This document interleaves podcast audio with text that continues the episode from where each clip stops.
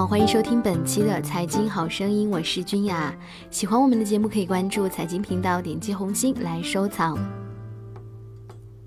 传了一年多的宝钢武钢重组合并绯闻，终于在二十六号公告证实。二十六号，武钢股份与宝钢股份同时发布公告，二者正筹划战略重组事宜，并于二十七号同时停牌。公告称，武钢集团与宝钢集团接到各自控股股东通知，正在筹划战略重组事宜，目前重组方案尚未确定。方案确定后，尚需获得有关主管部门批准，且鉴于该事项存在重大的不确定性，公司于公告第二日起停牌，并于五个交易日后公告相关事项的进展情况。尽管公告没有明确正在筹划战略重组事宜到底是不是合并，但外界已经开始津津乐道，二者合并后堪称巨无霸的体量。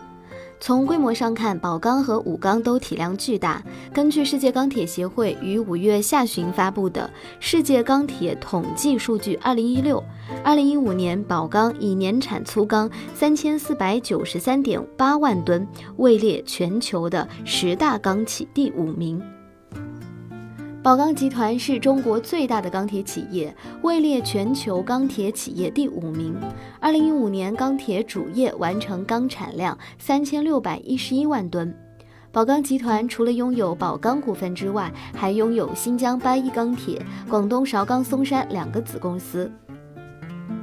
同时，宝钢位于广东湛江的钢铁基地也刚投产不久。而武钢除了武汉本部外，昆钢和防城港钢铁基地。二零一五年，武钢以粗钢产量二千五百七十七点六万吨，位列中国十大钢企第六名。按照产量计算，若二者合并，新的企业将至少具备六千万吨的年粗钢生产能力，变成中国第一、世界第二的超级巨无霸。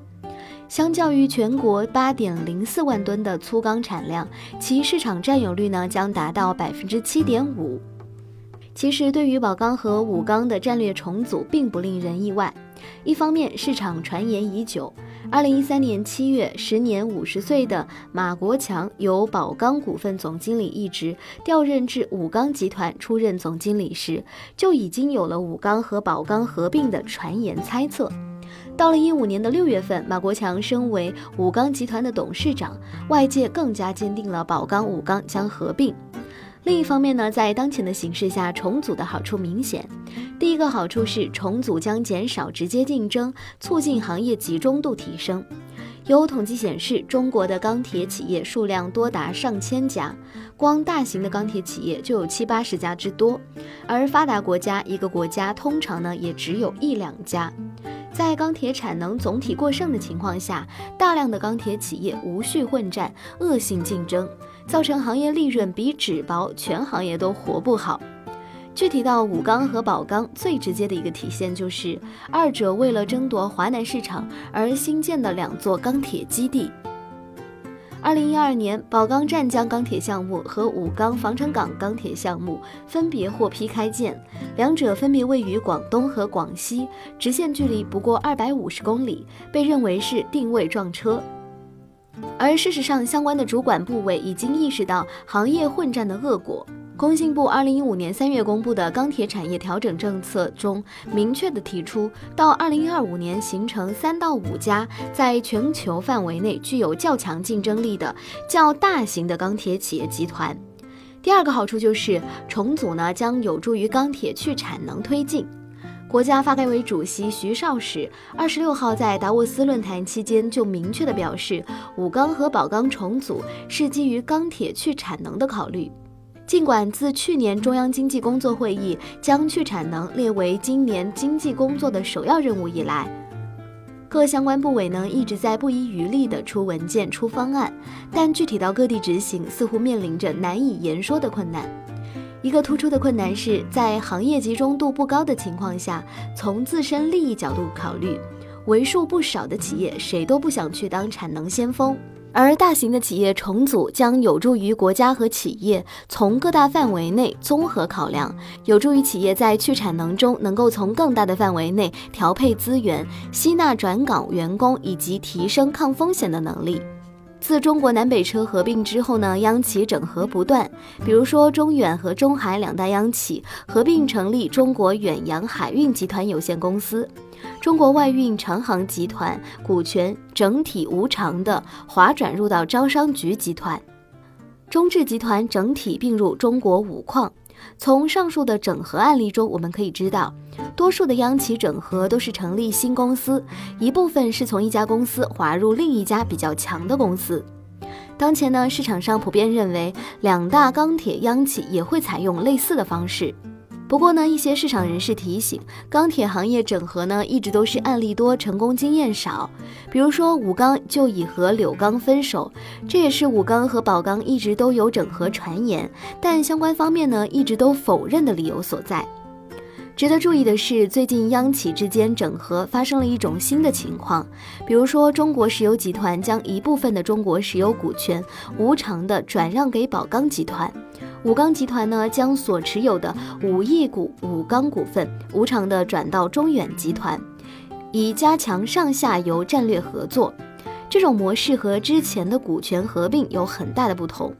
双方都是央企，重组呢相对比较容易，即使是联合，也有很多事情可以做。尽管好处明显，但一些深钢铁业内人士提醒，这两家央企呢目前经营都不太理想，两家合并仍然面临着很多的问题，两家企业重组难度不可低估，去产能、优化人员可能是第一个问题。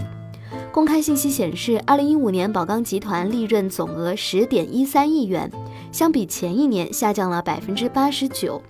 而武钢集团则亏损七十五点一五亿元，同比由盈转亏。